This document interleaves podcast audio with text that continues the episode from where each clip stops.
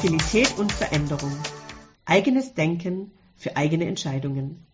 Methoden, Prozesse und Tools dominieren die heutige Diskussion des Projektmanagements.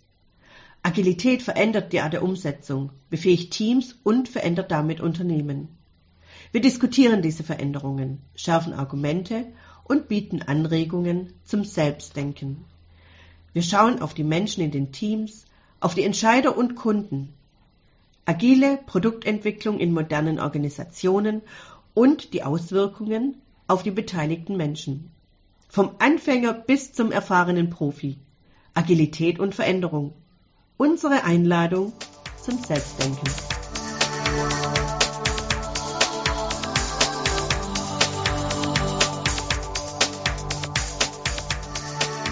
Zur heutigen Diskussion begrüße ich wieder Matthias Kupka und Janko Böhm. Hallo Matthias, hallo Janko.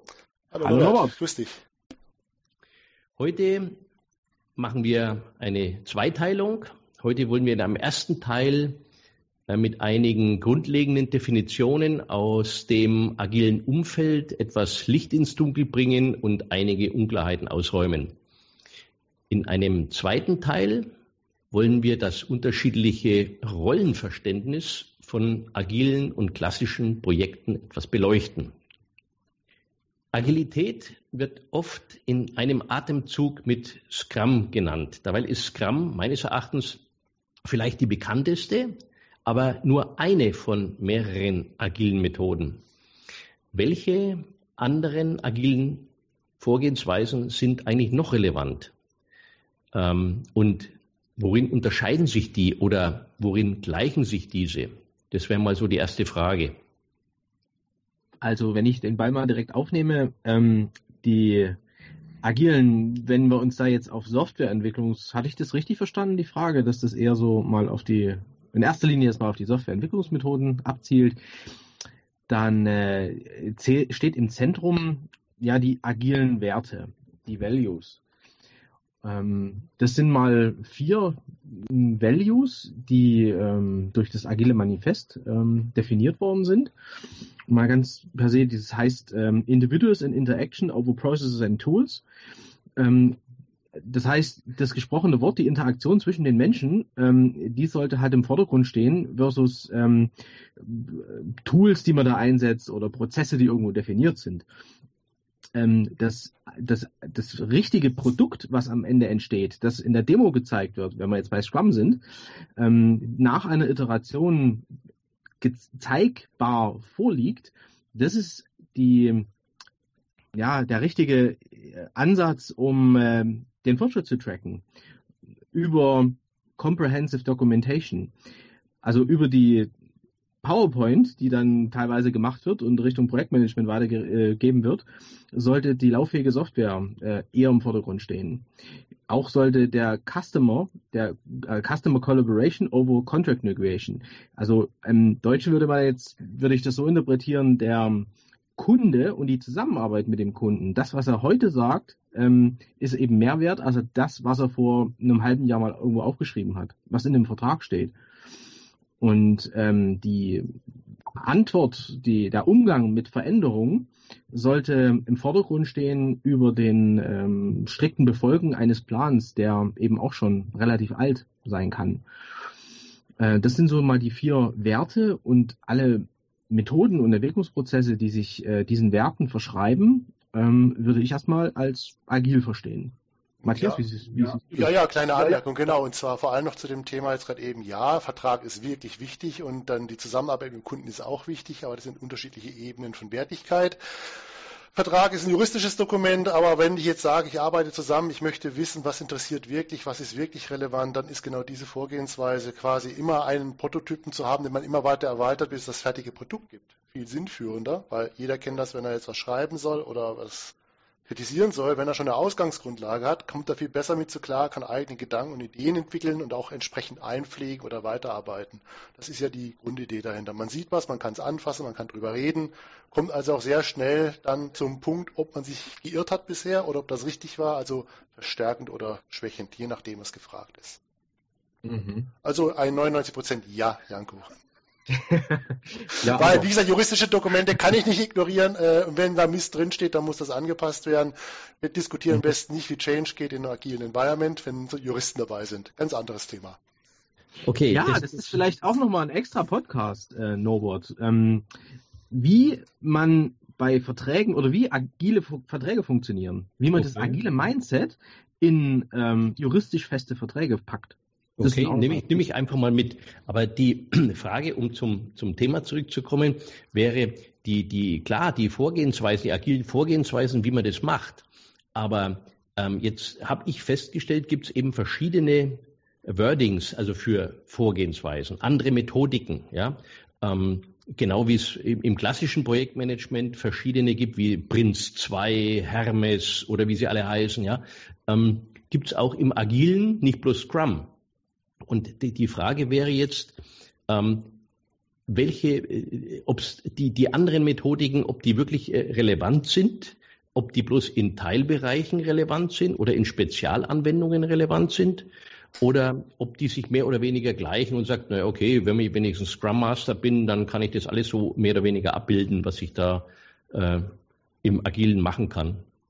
Ja, aus mhm. meiner Sicht handelt es sich, ja, sich hierbei eigentlich um Dialekte und je nachdem, was ich vorhabe, ist halt die eine oder andere Vorgehensweise geeigneter. Aber im Grundsatz ist das analog zu den klassischen Projektmanagement-Methoden. Es geht darum, die Arbeit zu organisieren, dass das rauskommt, mhm. was man möchte, idealerweise möglichst schnell, möglichst effizient und mit schönen großen Iterationszyklen ne? oder kurz, mit vielen Iterationszyklen möglichst kurzer Zeit dazwischen. Ja, ich meine, das eine wirst du mehr im Softwareumfeld machen oder ganz speziell, ja, andere Themen, also Design Thinking ist ja wieder ein ganz anderes Thema. Es geht ja auch in die agilen Methoden rein und hat eine ganz andere Aufgabenstellung, Lösungen allgemein zu finden für allgemeine Probleme, egal was es sei, das hängt jetzt nicht an der Software. Aber die Grundidee ist die immer dasselbe. Möglichst kurz was haben, was man zeigen kann, anfassen kann, überarbeiten mhm. kann und sich daran reiben, um Ergebnisse mhm. zu produzieren.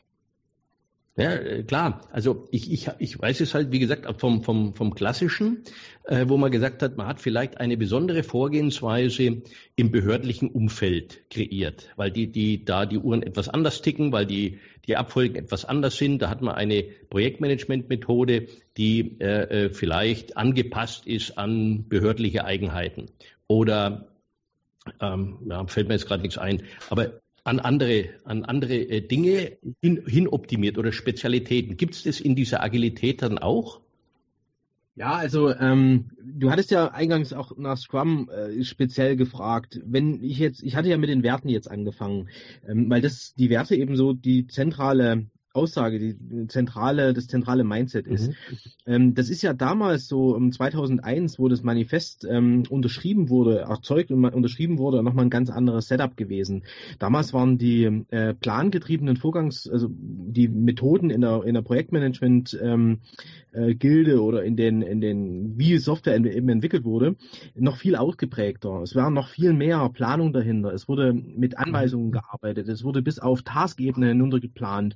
Ähm, jeder äh, Entwickler wurde quasi durchoptimiert und die berühmte F9-Taste im MS Project, die dann aus einem Projektplan den so zerlegt und wieder zusammengesetzt hat, das ist halt optimaler Ressourceneinsatz, um den, das böse Wort hier mal zu verwenden, ähm, dass das funktioniert hat.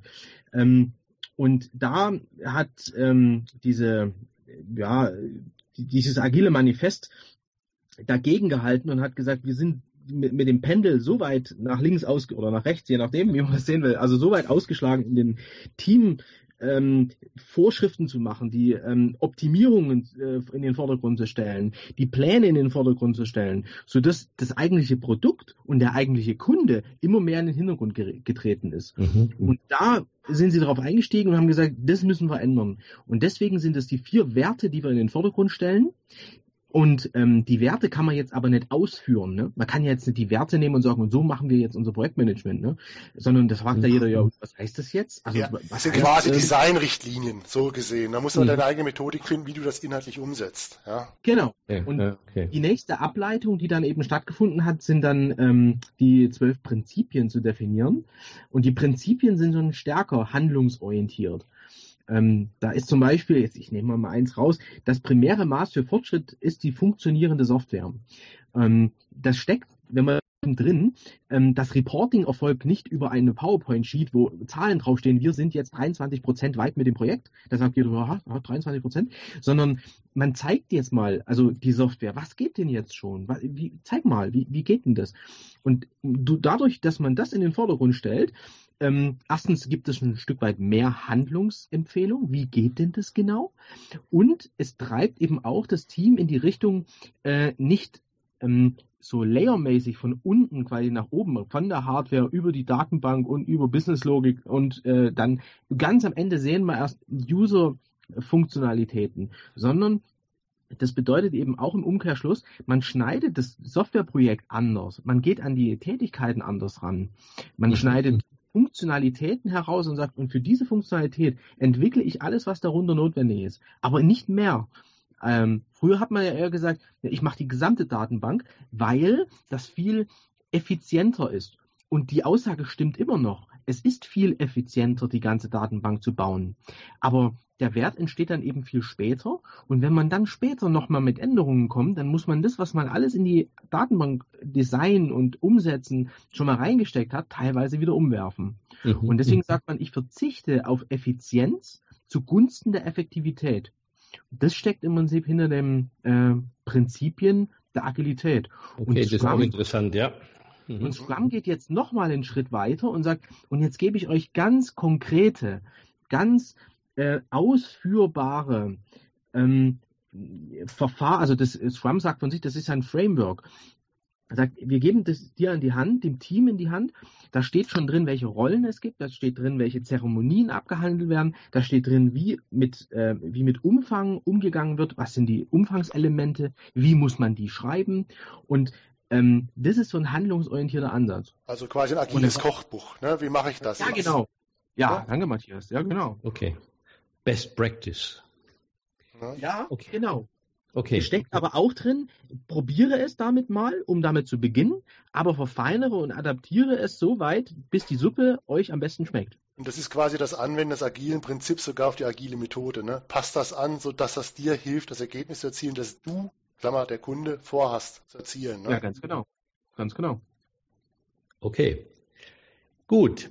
Ähm, jetzt habe ich noch mal eine andere Frage. Man man, man hört oft auch ähm, die Begriffe Lean oder Kanban, die es meines Erachtens auch schon länger gibt.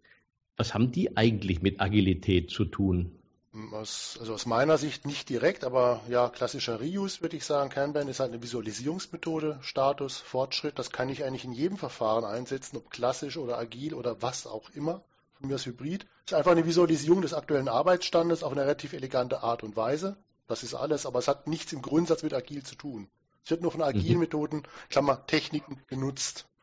Ähm, Lean ist aus meiner Sicht ähnlich gelagertes Reuse, um auch eine Brücke zu binden, sag ich mal, an die Vergangenheit, weil Lean war ja in vielen Schlagwörtern in der Vergangenheit schon immer ein Begriff wie Lean Sigma, Lean Management. Und ich denke mal, das ist eher eine Brücke, um Leute heranzuführen und zu sagen, auch damals war der Fokus schon auf Effizienz.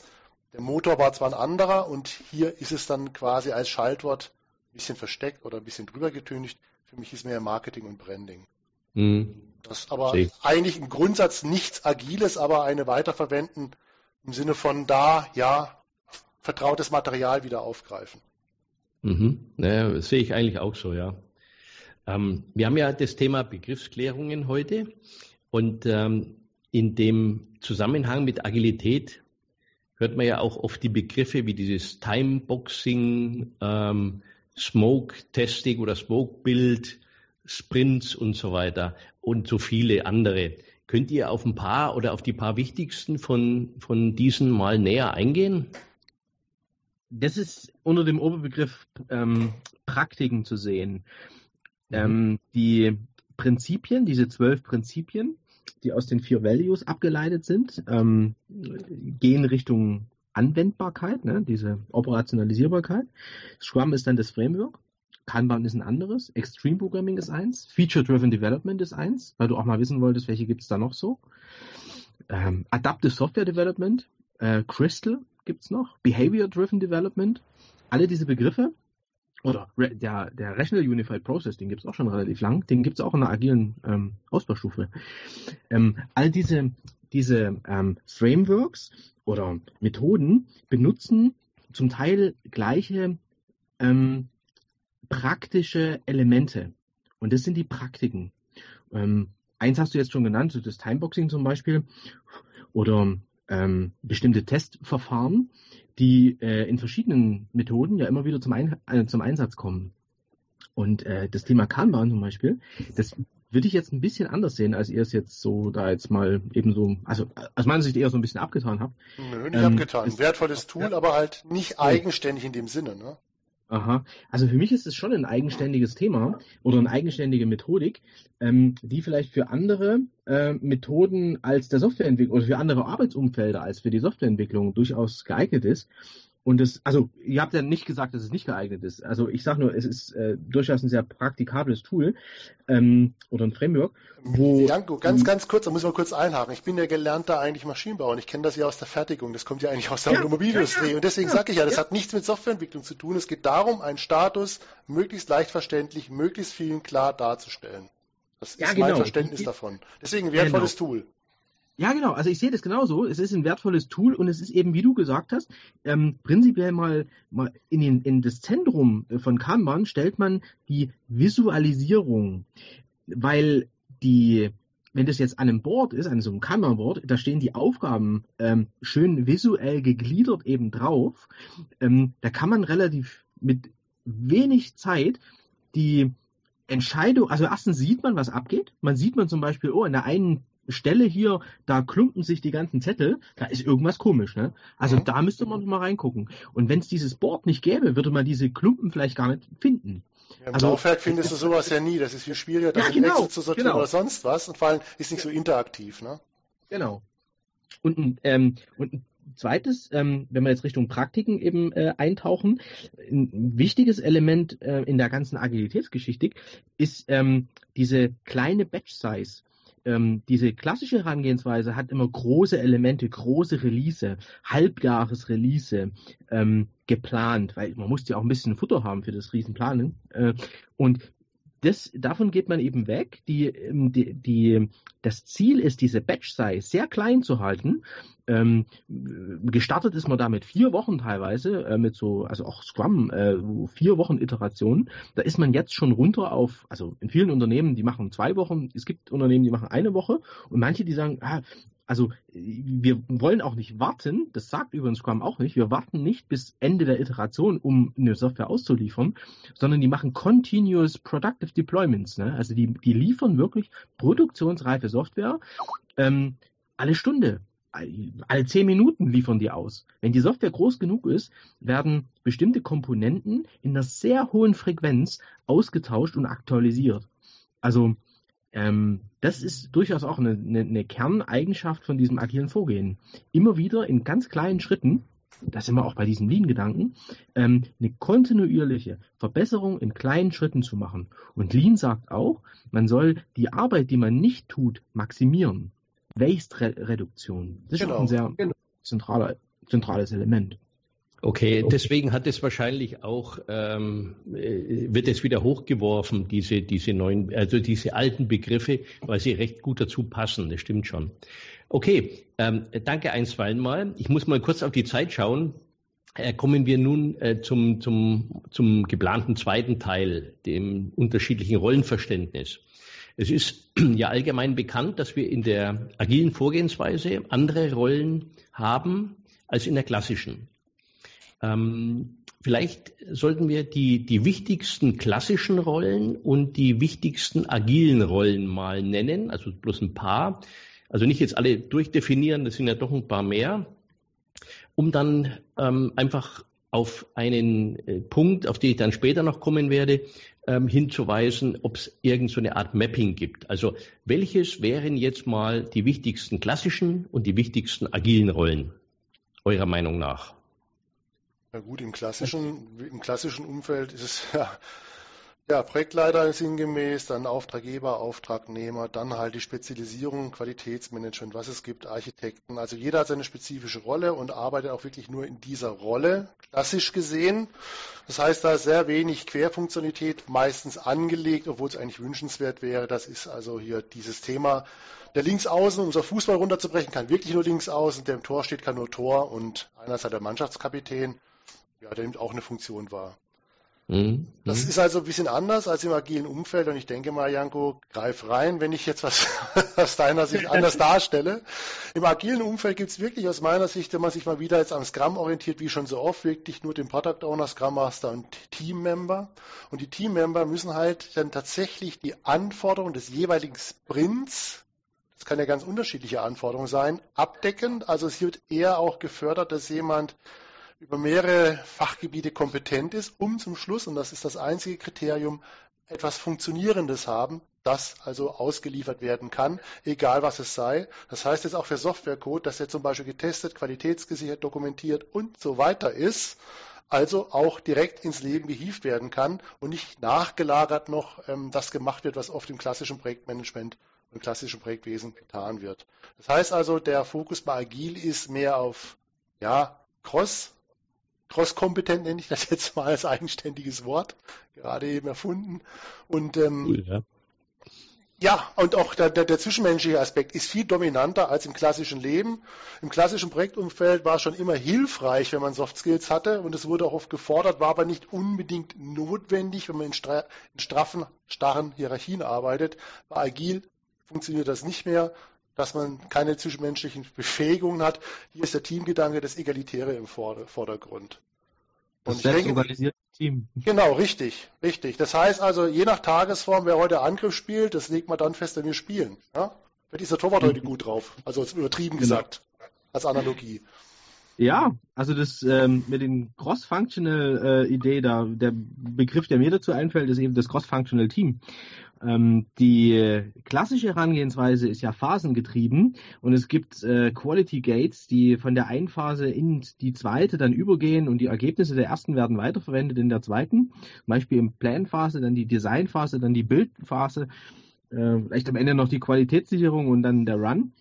Und die ähm, die Skills, die man in jeder Phase braucht, sind unterschiedliche. Man braucht unterschiedliche Personen in der Plan-Phase. Was ich auch zugunsten äh, zunutze gemacht, indem man gesagt, ja, die Plan-Phase ist ja viel weniger gestafft, das sind ein paar wenige Leute. Und ähm, Designphase, da kommen dann ein paar mehr dazu, da gibt's dann so Softwarearchitekten und so, die sich ja grundsätzlich mal Gedanken machen. Und in der Bildphase, dann äh, fahren wir das Team hoch, da gibt's auch schöne Kurven dazu. Und dann brauchen wir dann da den Java-Entwickler und den Diesen-Entwickler und den Web-Entwickler und den Designer und so weiter. Und das Ganze ist in der agilen Welt im Verständnis auf ein cross-functionales Team ausgerichtet. Das heißt, man braucht alle Skills direkt zu Beginn und man, man fängt in der kompletten Teamstärke an, verändert diese Teamstärke auch, also de facto nicht, äh, sondern man hält stabil an dem Prozess fest. Diese Kurve gibt es in dem Sinne gar nicht, weil man sagt, man braucht alle Skills, um das Produkt herzustellen. Wenn ich einen Skill nicht brauche, dann brauche ich ihn auch nicht. Und wenn ich eine, wenn ich eine brauche, dann brauche ich eine zu Beginn direkt, weil ich fange direkt an mit der Wertschöpfung. Ja, oder man könnte ähm, es auch, härter sagen an der Stelle. Ich denke, ein großer Unterschied zwischen klassisch und agil ist auch, im klassischen Umfall, Umfeld ist eigentlich der Change ein Störenfried und nicht gewünscht. Also, auch, ein schönen falschen Versprecher, der der, der Unfall. Ja, ja, ja, ja. Das habe ich gerade auch gemerkt. Das war witzig, das schneiden wir raus. Nee, ja. machen wir weiter. Gut. Ja, ja das Thema, aber der, der, also Change Management wird zwar momentan öfters mal aus kommerziellen Gründen erwünscht, aber im Sinne der Arbeitsorganisation ist das ein riesiger Störenfried. Und bei Agil ist Change ja Inbegriff. Das ist ja so gedacht, dass man möglichst volatil reagieren kann, wenn man es muss. Ja, und bitte möglichst schnell und nicht morgen, sondern jetzt. Ja. Deswegen, ja, müssen auch alle, deswegen müssen auch alle dann da sein, die ja. das Thema dann vorantreiben und nicht sequenziell, sondern wirklich im gleichen Raum bildlich jetzt gesprochen. Das okay. absolut. Das stimmt, ja. Also ähm, ich, ich kürze jetzt mal auch wieder ein bisschen kurz ab. Die das Thema äh, Stakeholder Management ist ja eigentlich jetzt auch im, im Rahmen von diesen Rollendiskussionen ein Thema, aber da machen wir einen separaten Podcast mal dazu, weil sonst würde es den Rahmen sprengen.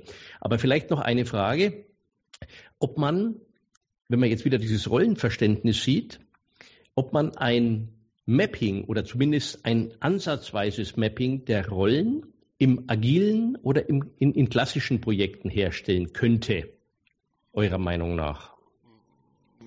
Ja, kann man also, wenn jetzt halt ein, ein agiles Projekt in einem hierarchischen, klassischen Kontrollrahmen, nenne ich das mal, stattfindet, wird man wahrscheinlich Kompromisse eingehen müssen, was nicht so schön ist, aber das ist das Thema. Wenn ich dann sage, ich habe ein Gesamtprojekt, ein Teil ist klassisch aufgebaut, ein Teil, ein Teil ist agil orientiert und ich muss ja dann auch ähm, statusseitig das ja zusammenbekommen können. Schön wäre natürlich, wenn das immer eine Reihenform ist, entweder ganz agil oder ganz klassisch, aber wie gesagt, die Vermischung werde ich nicht ausschließen können in der Praxis. Und deswegen wäre mein Vorschlag zu sagen, dass der Product Owner oder der Teilprojektleiter des agilen Teilprojektes den Product Owner als Rolle wahrnimmt, als auch den klassischen Teilprojektleiter und in Personalunion dann Fortschritt, Budget, Zeit und solche Aussagen treffen kann im Sinne einer Synchronisation, obwohl das nicht Kernbestandteil des agilen Gedankengutes ist. Ich sehe das jetzt eher als eine Brücke zur alten hierarchischen Welt, weil in der realen Welt wird man damit arbeiten müssen. Deswegen diese Vermischung aus meiner Sicht. Aber ähm, be bevor du was dazu sagst, Janko, vielleicht noch, ähm, macht es denn wirklich Sinn, dass man verschiedene Rollen, also diese Hüte unterschiedlich aufsetzt in einer Person? Vereint oder stiftet es nicht bloß wirklich Verwirrung mit der Zeit? Also wenn die Rollen einen Zielkonflikt haben, also wenn ich zum Beispiel Projektleiter als Rolle habe und Qualitätssicherer, da habe ich ein Vier-Augen-Problem. Dann ja, dann mhm. das geht nicht. Das ist auch aus mhm. diversen Gründen nicht zu empfehlen, sei es nur ähm, Revisionsgründe. Wenn aber die Rollen sich ergänzen oder überlappen, und ich meine, letztendlich muss er auch, wenn es physisch der gleiche Mensch ist, dann muss er mit sich selber reden, um es auszumachen. Dann sehe ich da keinen großen Konflikt drin. Dann ist das wie ein Dolmetscher, der zwei Sprachen kann, aber selber ist er ja auch noch da. Das ist meine Meinung. Okay. Ja, okay. Ähm, Janko, hast du noch was dazu zuzufügen?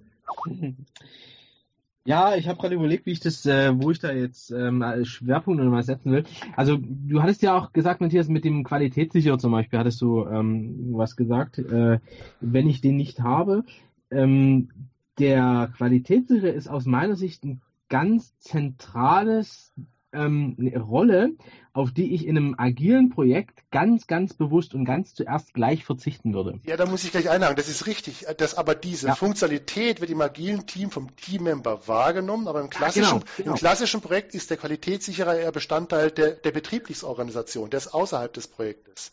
Und im agilen ja. ist er natürlich Mitbestandteil als Rolle, ja. ja. es geht nicht anders. Ja, ja, genau. Weil sonst kriege ich ja kein Ergebnis geliefert am Ende des Sprints, das ich veröffentlichen, ausliefern, verschicken kann. Ja, ja ich, hab, ich bin ganz, ganz bei dir. Also wenn da so ein Qualitätssicherer in dieser ähm, hierarchisch organisierten ähm, Unternehmen äh, ist, dann, dann ist das sicherlich jemand, der dann ähm, nach Auslieferung so eines Inkrements das Inkrement anschaut und als Stakeholder da auch Feedback gibt.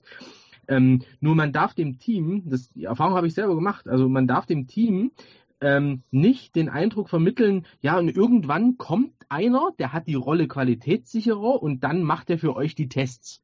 Nee, nee, nee, nee, nee. Sondern ihr testet, es gibt verschiedene Test-Stages, mhm.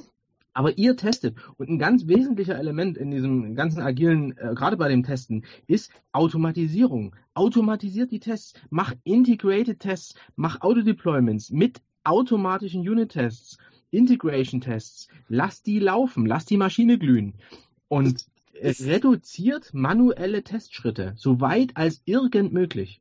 Ja, abs absolut. Also das ist, ist, ja klar, das hängt in der Methodik mit drin. Ähm, aber wir werden wahrscheinlich auch nochmal ein, ein separates Podcast machen, nur zu dem Thema Normung oder DIN oder Reviews oder sowas in der Richtung. Hm. Äh, das müssen wir nochmal separat ja. klären. Das würde heute zu weit führen. Norbert, vielleicht, vielleicht soll man das dann aber anders strukturieren, sollten sagen, wie wird Qualität gesichert, klassisch und agil zum Beispiel. Genau. Das ist ja, aber ein ganz anderes Thema, weil die Rollen kommen ja ganz anders zum Tragen. Worauf ich raus wollte, kurzes Schlusswort noch. Im klassischen Unternehmen, im klassischen Projektablauf ist das meistens, wenn nicht sogar eine Stabsfunktion, jemand separates, der die Qualität Gates überwacht das ist dann eine Querfunktion, eine Querschnittsfunktion. Ja. Aber im Projekt selber stellt das äh, im agilen Projekt stellt das Team sicher, dass Qualität geliefert wird. Auch reproduzierbar, ja, automatisiert, Konsistenz und so weiter und so fort. Das war mir jetzt wichtig. Ich gebe den Stab zurück, Robert. Ja, selbst, selbstverständlich. Das, das sehen wir ja alle gleich.